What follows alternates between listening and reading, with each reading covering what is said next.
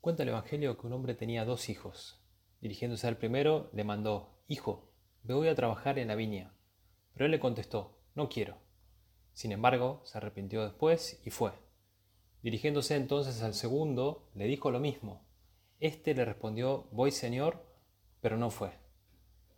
La verdad que del primer hijo no sabemos mucho. Quizá era un poco perezoso, había dormido mal, le dolía la panza. El tema es que más tarde va. Dice que no, pero va. Al fin y al cabo todo se reduce, sin querer reducirlo todo, pero no darse cuenta de quién es su padre. El egoísmo llega muchas veces a encerrarnos en nosotros mismos y no reconocer quién es tu padre. Mira, aunque no sabemos exactamente qué pasó por la cabeza de este hombre, eh, hay algo que sí podemos adivinar. No parece que amara mucho a su padre. La verdad que lo tenía un poco alejado, quizás no le daba mucha importancia. Lo que sí sabemos es que le dijo que no pero después fue. Quizá porque sintió lástima, quizá porque el negocio familiar estaba mal, quizá porque la herencia que le iba a dejar su padre dependía de si trabajaba o no. Lo que importa es que le dice que no y después dice que sí.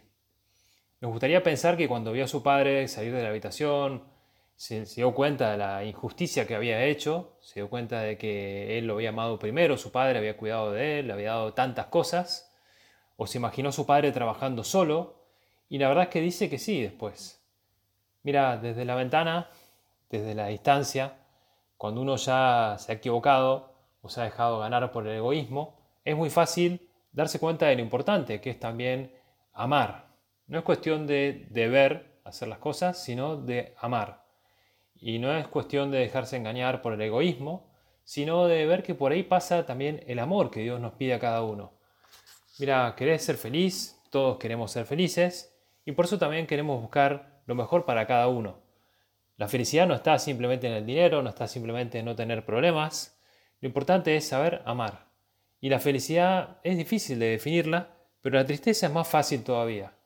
Porque el triste es una persona que se queda egoístamente en sus problemas personales, es el que le falta la paz, es el que le sobran problemas porque los acumula él solo.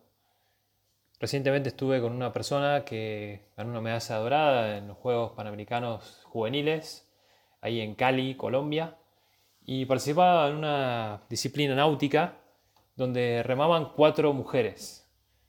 La verdad que me parece un deporte espectacular porque no puede uno remar a su aire o no puede remar según lo que le parece, sino que tienen que todos remar muy bien y muy coordinadamente. Bueno, eh, ¿cuánto estamos remando nosotros?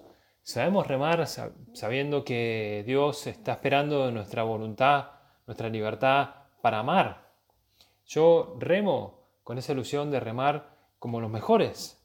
Yo remo por esa medalla que es también saber regalarle a Dios esa alegría.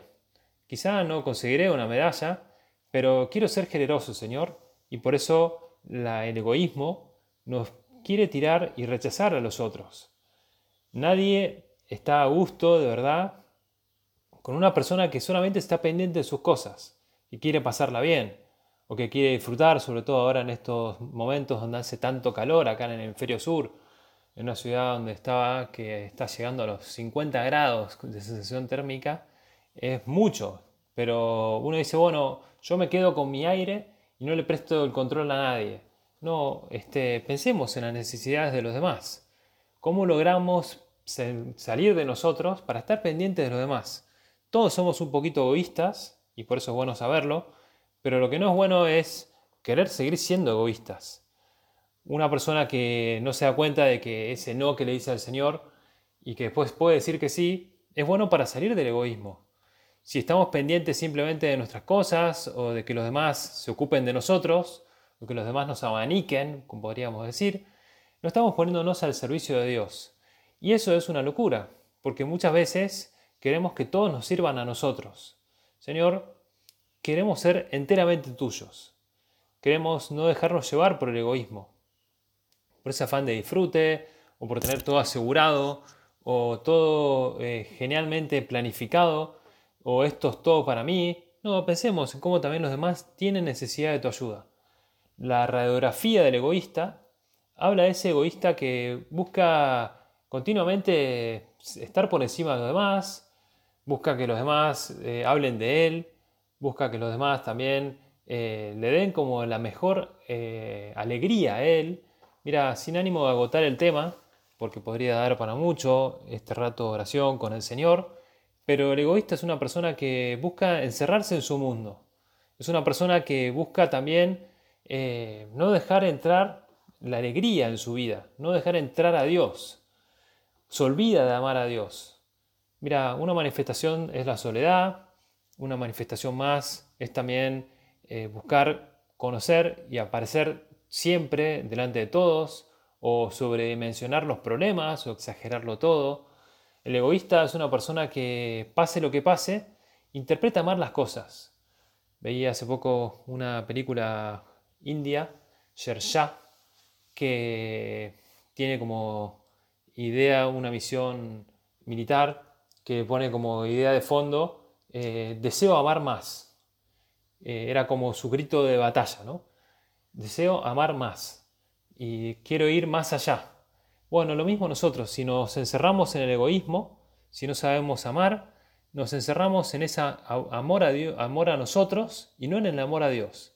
Que sea el amor a Dios el que nos dé también esa alegría, amando especialmente a nuestra Madre Santa María, que también en este nuevo año podemos ponerla como centro de nuestra vida.